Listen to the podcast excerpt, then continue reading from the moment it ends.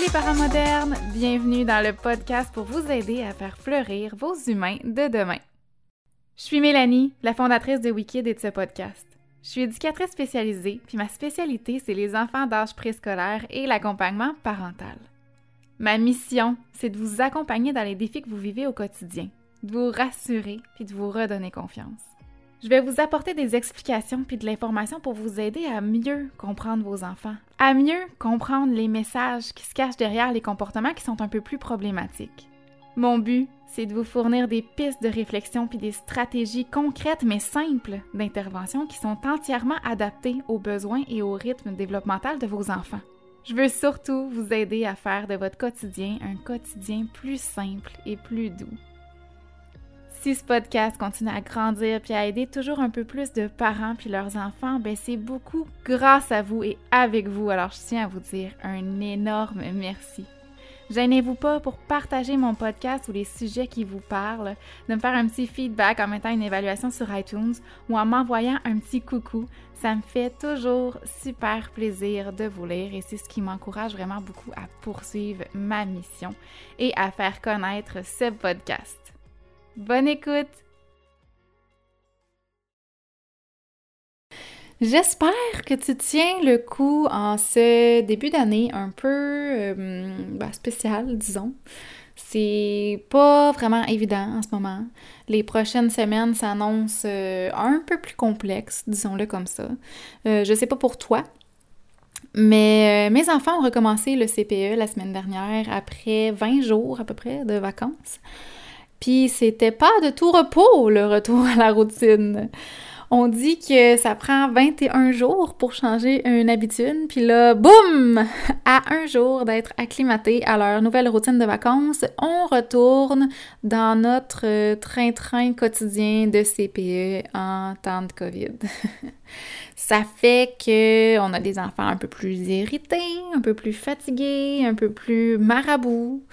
Puis dans ce temps-là, j'avoue que c'est difficile pour nous, les parents, moi, de rester patiente.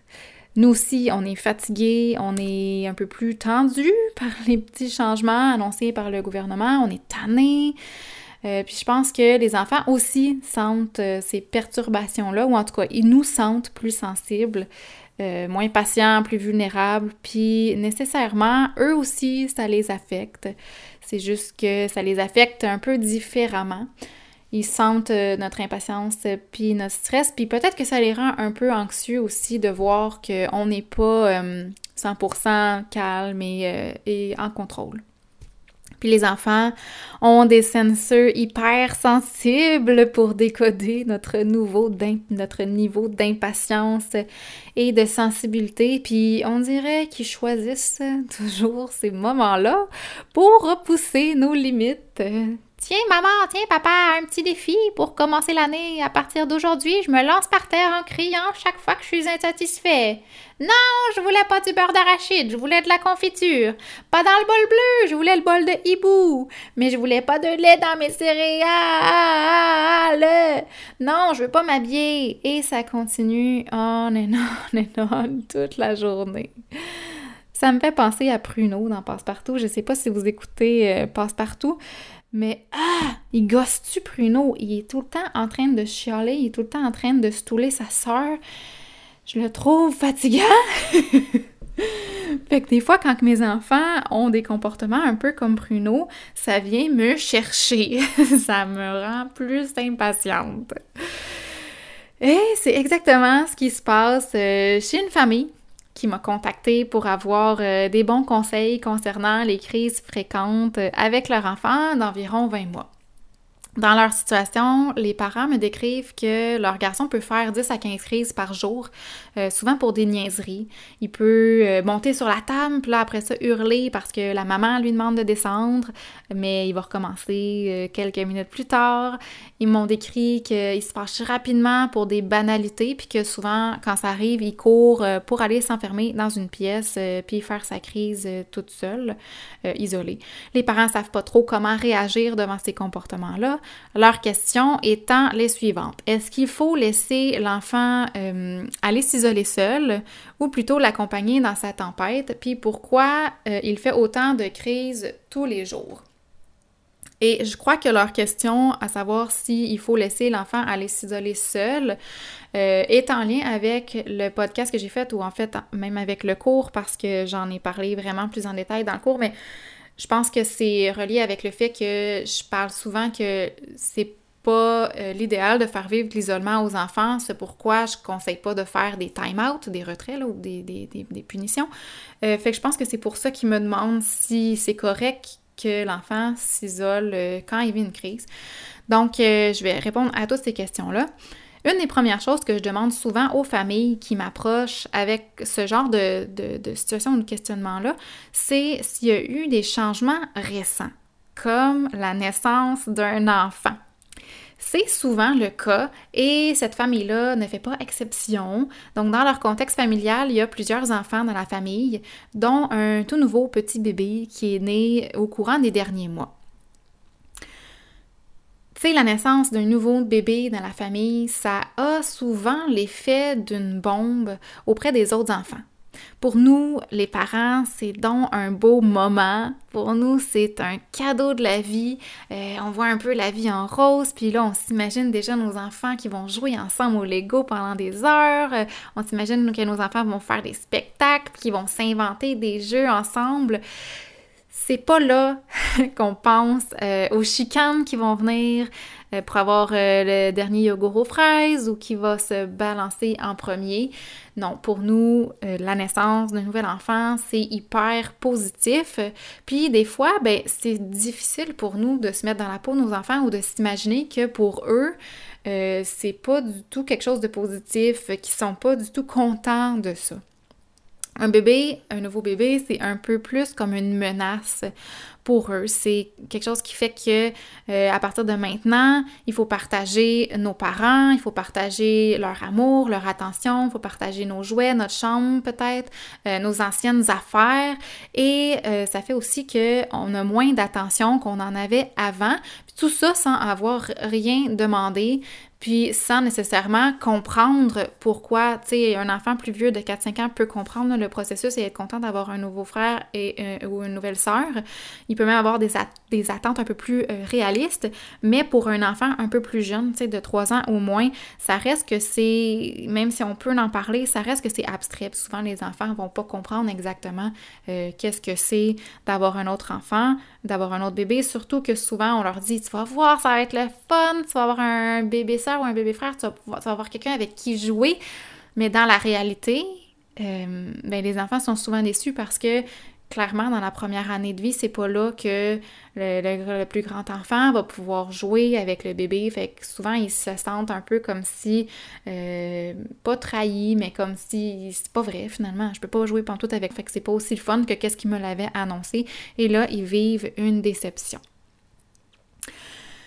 Nécessairement, quand euh, il y a un nouvel enfant qui s'ajoute à une famille, ben il y a des doutes qui s'installent dans la tête d'un enfant. Pour nous, c'est une évidence qu'un enfant en remplace pas un autre, mais eux, ils connaissent pas, ils n'ont pas accès à cette information-là. C'est un peu comme si ta euh, travaillait tous les jours avec Jon Snow, sa tignasse qui donne envie de dormir dedans, son regard profond et mystérieux, son courage et sa loyauté qui donne envie de crier « Fais-moi des enfants, Jon Snow! » ok, j'exagère un peu, mais tout ça pour dire que si ta blonde travaille au quotidien avec Jon, Snow, tu serais peut-être un peu nerveuse. peut-être que t'aimerais pas ça ben ben, tu le trouverais peut-être menaçant tout à coup. Ça se peut que inconsciemment tu testerais ta blonde, tu lui donnerais peut-être même un ultimatum à un moment donné tu ferais peut-être des affaires niaiseuses par jalousie, comme euh, checker ses messages textes, euh, la suivre en taxi, la faire suivre par un détective privé. Je sais pas, il y en a des fois qui ont l'imagination fertile. Euh, j'espère que ça va pas si loin, mais si ça arrive, c'est des actions qui s'expliquent sans doute par une peur importante de perdre la personne, euh, par l'anxiété qui fait que la personne s'imagine mille et un scénarios, puis que la réaction de peur pousse les gens à agir impulsivement et stupidement. Mais pour ton enfant, c'est pas si différent. C'est normal que l'arrivée d'un nouveau bébé, ça les rende anxieux. Puis un enfant anxieux va réagir par toutes sortes, toutes sortes, toutes sortes de manifestations puis de comportements nouveaux ou même excessifs ou euh, exagérés, comme faire des crises pour un tout ou pour rien. Puis là, c'est une façon de parler, pour dire qu'une toute petite euh, situation euh, anodine pour toi, comme mettre du beurre d'arachide sur une toast au lieu de la confiture, peut déclencher une tempête d'émotions pour lui. Je dis pas que l'enfant fait des crises pour rien, parce qu'il faut se rappeler que derrière chaque crise, qu'elle soit toute petite, qu'elle soit grosse, il y a toujours, toujours, toujours un message ou un besoin qui est maladroitement communiqué et bien dur euh, à capter souvent, je te l'accorde. Ton but comme parent qui a un enfant sensible puis clairement inconfortable, hein, parce qu'il n'y a aucun enfant qui prend plaisir à faire une crise, crois-moi, mais ton but c'est de l'aider premièrement à décoder ces messages cachés derrière les crises et ensuite à le rassurer. C'est quand même hyper courant que les jeunes enfants font des crises fréquentes et répétées au courant d'une même journée parce qu'ils n'ont pas les mots pour exprimer ce qu'ils veulent. C'est pour ça que c'est si difficile pour les parents, les crises qui ont lieu entre l'âge de 12 mois et 2 ans et demi, 3 ans, euh, tout dépendant de l'évolution puis du rythme du développement du langage. Plus un enfant va parler tôt, plus euh, les tempêtes vont s'estomper dans le temps ou s'espacer ou euh, être un peu plus petites, surtout si le parent a les bons outils pour prévenir puis désamorcer ces tempêtes-là. Mais pourquoi l'enfant fait une crise, euh, puis 5, puis 8, puis 10 dans une même journée? Tu sais, être parent, c'est pas une science exacte. Il n'y a pas de formule magique souvent, euh, pas mal tout le temps, on n'a pas le choix d'y aller par des essais-erreurs, puis de trouver ce qui cloche ou ce qui fonctionne. Mais il y a quand même euh, quelques petites questions que tu peux te poser quand ça arrive, un peu comme une checklist pour éliminer le plus d'éléments possibles pour essayer de mettre le doigt sur qu'est-ce qui a causé la crise de ton enfant pour pouvoir y remédier. Alors, les questions pourraient être, est-ce qu'il peut avoir faim? Est-ce qu'il serait dû pour une sieste? Est-ce qu'il pourrait avoir mal quelque part? Est-ce qu'il pourrait être un peu plus sensible aujourd'hui à tous les bruits dans la maison ou à tous les mouvements? Si, par exemple, vous êtes allé faire des commissions le matin, peut-être que là, il y a comme une surcharge de stimuli qui le rend plus sensible euh, à faire des crises. Est-ce qu'il se sent anxieux? Parce qu'il y a quelque chose dans la routine qui a changé, même si c'est une toute petite chose. Il y a des enfants qui sont très sensibles à ça. Est-ce que, euh, est-ce que ça fait longtemps que je me suis assis avec mon enfant pour jouer avec lui puis lui accorder du temps et de l'attention? Souvent, euh, l'attention, le besoin d'attention, la recherche d'attention va être exprimée par des comportements qui sont tout à fait désagréables ou, inacceptables, comme de taper, de crier ou de faire une crise. Est-ce que mon enfant pourrait avoir peur? De quelque chose de vraiment anodin que moi, je penserais même pas à ça, comme la laveuse qui fonctionne dans la salle de bain ou euh, la noirceur dans sa chambre au moment d'aller au lit. Des choses qu'il va pas nécessairement pouvoir nommer peut-être même pas pouvoir dire qu'il a peur de quelque chose, mais il va avoir des petites réactions qui, quand on observe, à un moment donné, on finit par faire des liens. Euh, est-ce que ça se pourrait qu'il y ait eu une grosse journée aujourd'hui à la garderie, puis que sa diarrhée émotionnelle a besoin de sortir en présence d'une personne de confiance, c'est-à-dire toi, le parent? Oui, ça pourrait être aussi quelque chose de possible.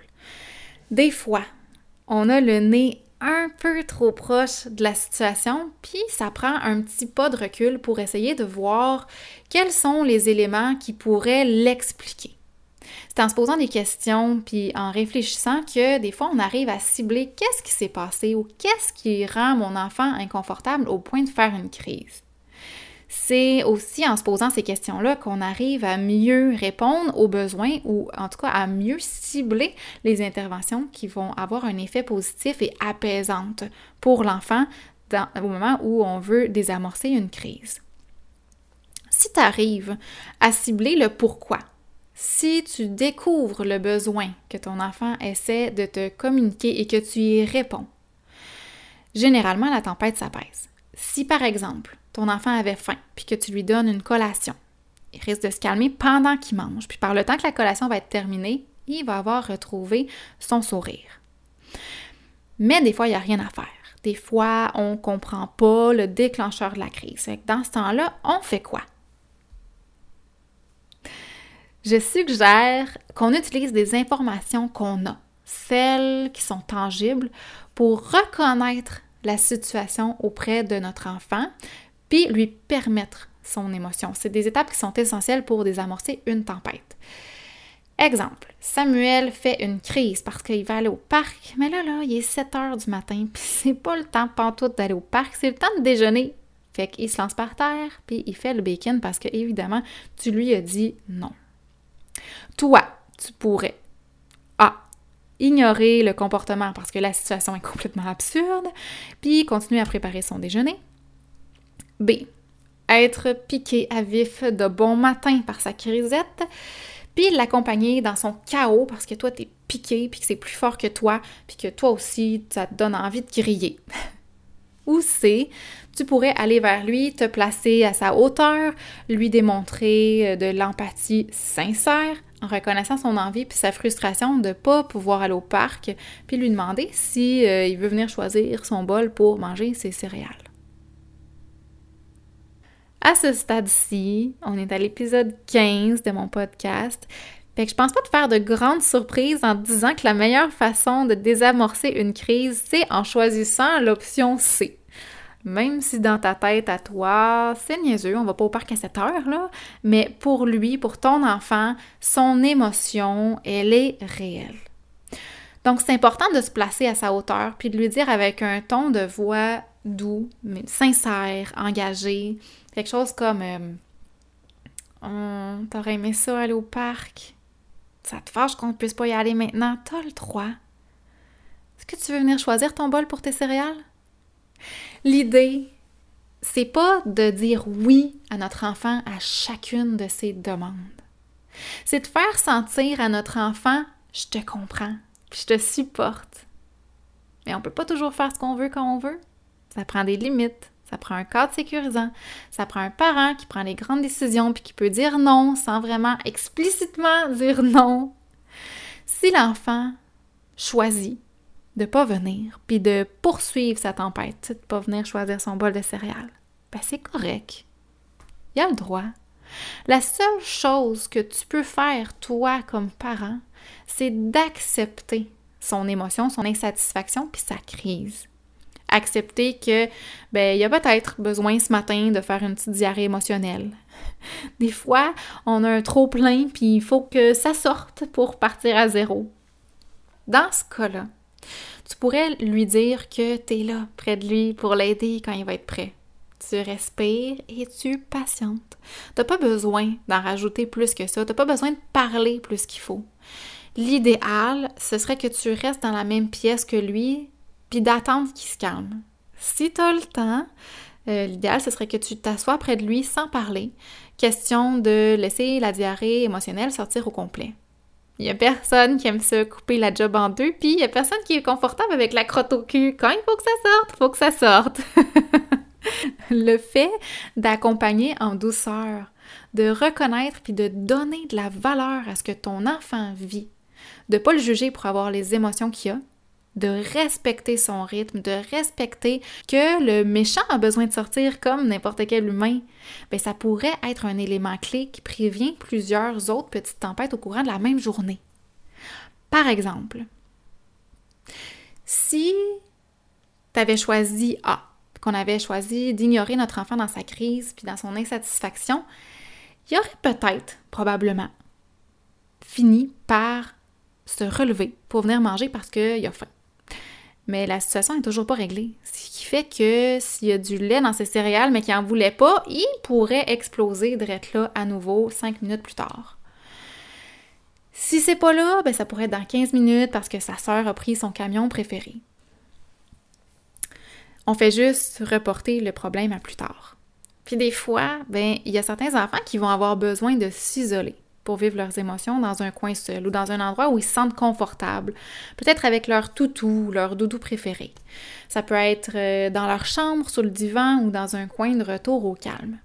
Dans ce cas-là, c'est correct aussi de les laisser un peu seuls, de respecter leur bulle, d'aller zioter une fois de temps en temps pour être sûr que tout est OK, mais d'attendre que l'enfant sorte de lui-même, surtout s'il verbalise. Puis pour revenir aux enfants qui euh, sont soudainement plus réactifs depuis l'arrivée d'un bébé, c'est normal que les crises se fassent plus présentes. Une des choses hyper importantes à faire quand on vit ce genre de situation-là, c'est de rassurer aussi souvent que possible notre enfant. Puis ton enfant, il va pas te dire Maman, j'ai besoin d'être rassurée, dis-moi que tu m'aimes puis que j'ai encore ma place. Mais non, ce serait beaucoup trop facile.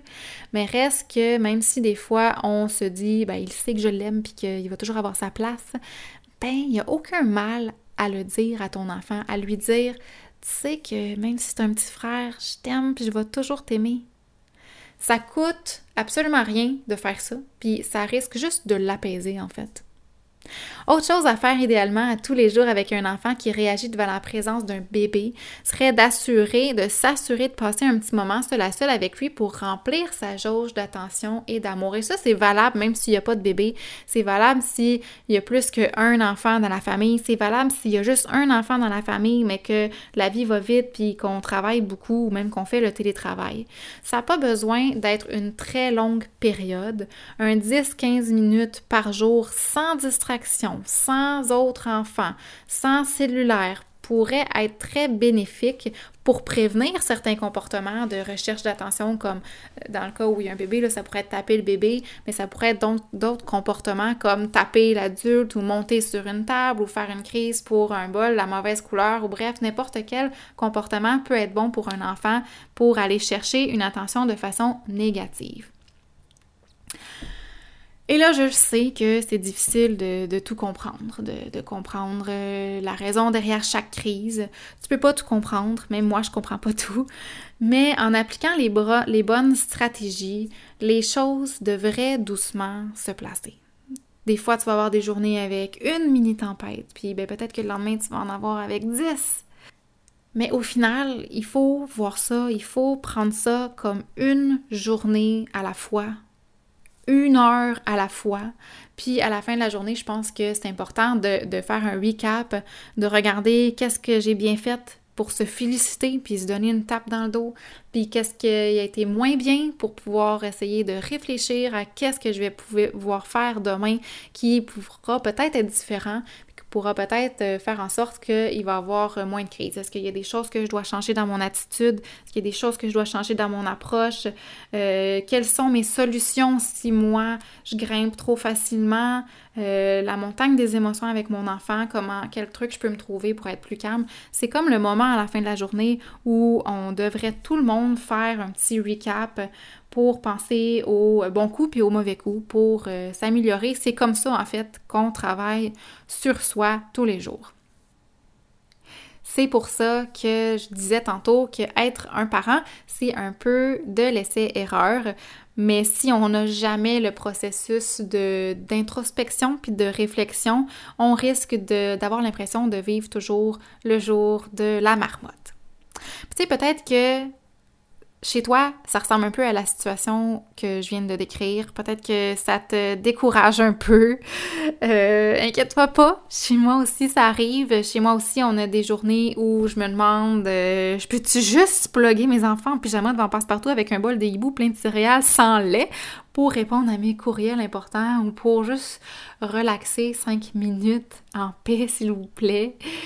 Ben oui, je peux, puis tu peux. Ça va pas faire de toi un mauvais parent, puis ton enfant va pas se transformer en légume.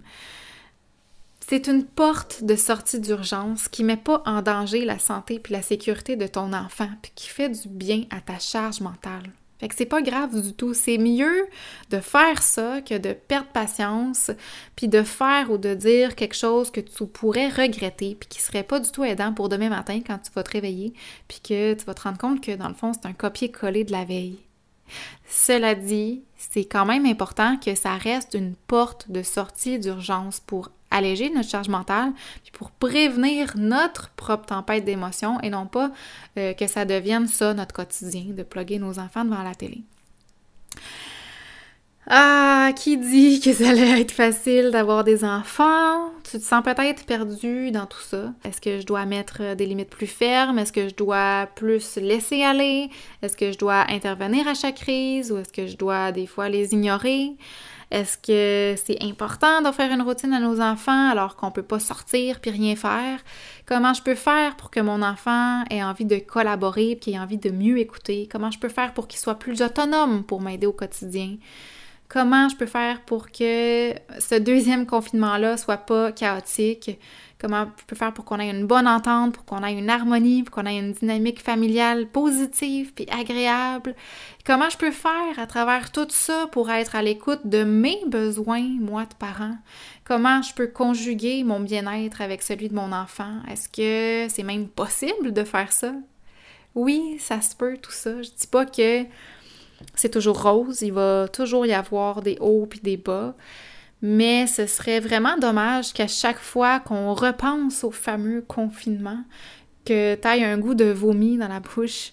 C'est quand même un, un moment important. Ce qu'on vit en ce moment, c'est une longue période où on peut aussi vivre plein de choses positives puis s'en sortir avec un sentiment de fierté, puis peut-être même un sentiment d'avoir encore plus connecté avec nos enfants pourquoi pas sauter sur cette opportunité-là, en fait? On n'aura peut-être jamais eu autant de temps avec nos enfants si ça n'avait pas été de ça. Fait c'est quand même une belle opportunité, je trouve, de, de créer des liens super solides qui vont vous suivre toute votre vie.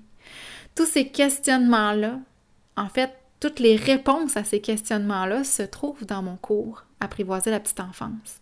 J'ai créé ce cours-là en n'ayant aucune idée qu'on s'en allait vers euh, une épidémie mondiale, ni un premier confinement en mars dernier, mais je pense que euh, ce cours-là aurait été grandement utile à beaucoup de familles si je me fie aux commentaires positifs que je reçois tous les jours. Si tu écoutes mon podcast, si tu aimes mon approche, si tu aimes euh, les exemples clairs que je donne, si tu aimes la simplicité des explications puis des stratégies que j'offre, ben tu en auras certainement pour ton argent en t'inscrivant au cours. Oui, le podcast, c'est une super belle façon de commencer à s'initier à une façon plus douce et plus respectueuse d'éduquer nos enfants. Mais c'est comme euh, du crémage sur le top d'un gâteau, c'est comme la crème fouettée de ton chocolat chaud, c'est comme un cornet gaufré quand tu manges une crème glacée. C'est un petit plus qui se prend vraiment bien, mais la vraie base pour voir la vie euh, avec les yeux de nos enfants, la fondation de toute cette approche-là qui va t'aider à, encore mieux comprendre puis encore mieux utiliser l'information que je te transmets via le podcast. C'est toute cette information-là se trouve dans mon cours. C'est là que tu vas apprendre comment fonctionne le développement du cerveau de tes enfants, pourquoi ils font certains comportements, mais surtout, c'est quoi leurs limites, qu'est-ce qu'ils sont capables de faire, puis qu'est-ce qu'ils sont pas capables de faire ou comprendre, c'est quoi leurs besoins? Tout ça va faire en sorte que tu vas pouvoir mieux les comprendre, mieux ajuster tes attentes, puis mieux prévenir et surtout mieux intervenir. C'est dans le cours que j'enseigne quand, pourquoi, puis comment instaurer des limites claires et constantes. Pourquoi c'est primordial de le faire, puis Comment on peut communiquer ces limites-là à nos enfants pour euh, les encourager à les écouter puis à les respecter sans qu'on ait besoin de se fâcher? Puis honnêtement, ça, ce que je te dis là, c'est juste la pointe de l'iceberg. Je te suggère fortement d'aller consulter la description des différents modules parce que tu vas voir à quel point c'est complet, à quel point c'est une base hyper solide pour comprendre puis naviguer avec confiance dans la petite enfance. L'éducation positive, c'est une approche qui va t'accompagner toute ta vie, même quand tes enfants vont être ados ou adultes. C'est une façon d'être, c'est tenir la porte de ta maison toujours grande ouverte, peu importe les choix ou les décisions de ton enfant. C'est leur enseigner qu'il n'y a personne de parfait, mais que tu vas toujours être là pour les aider sans les juger c'est les aider à acquérir des habiletés puis des valeurs qui sont essentielles euh, vraiment tôt dans leur vie. c'est aussi les aider à développer leur résilience, leur empathie, leur ouverture d'esprit, puis le respect. Puis pas juste le respect des autres, le respect de leur propre personne aussi, parce qu'ils vont avoir appris qu'ils sont importants vraiment tôt dans leur vie. Ils vont avoir appris en ayant comme modèle un parent qui s'écoute, qui respecte ses besoins, puis qui s'accorde de l'importance aussi. Parce que c'est aussi ça, l'éducation positive, c'est de se respecter, de s'écouter, de se considérer aussi important que nos enfants parce que c'est toujours mieux d'être un parent qui se choisit qu'un parent malheureux puis épuisé. Oui, tu peux faire de toi une priorité au même titre que tes enfants sont aussi une priorité dans ta vie. On n'est pas né juste pour rendre d'autres petits humains heureux puis épanouis, puis nous s'oublier dans le processus, puis ensuite chercher un sens à notre vie quand les enfants partent ta vie est importante, puis je pense que c'est le plus beau message que tu peux envoyer à ton enfant, que lui aussi sera peut-être parent à son tour, mais que quand il va devenir parent, il va être tout aussi important.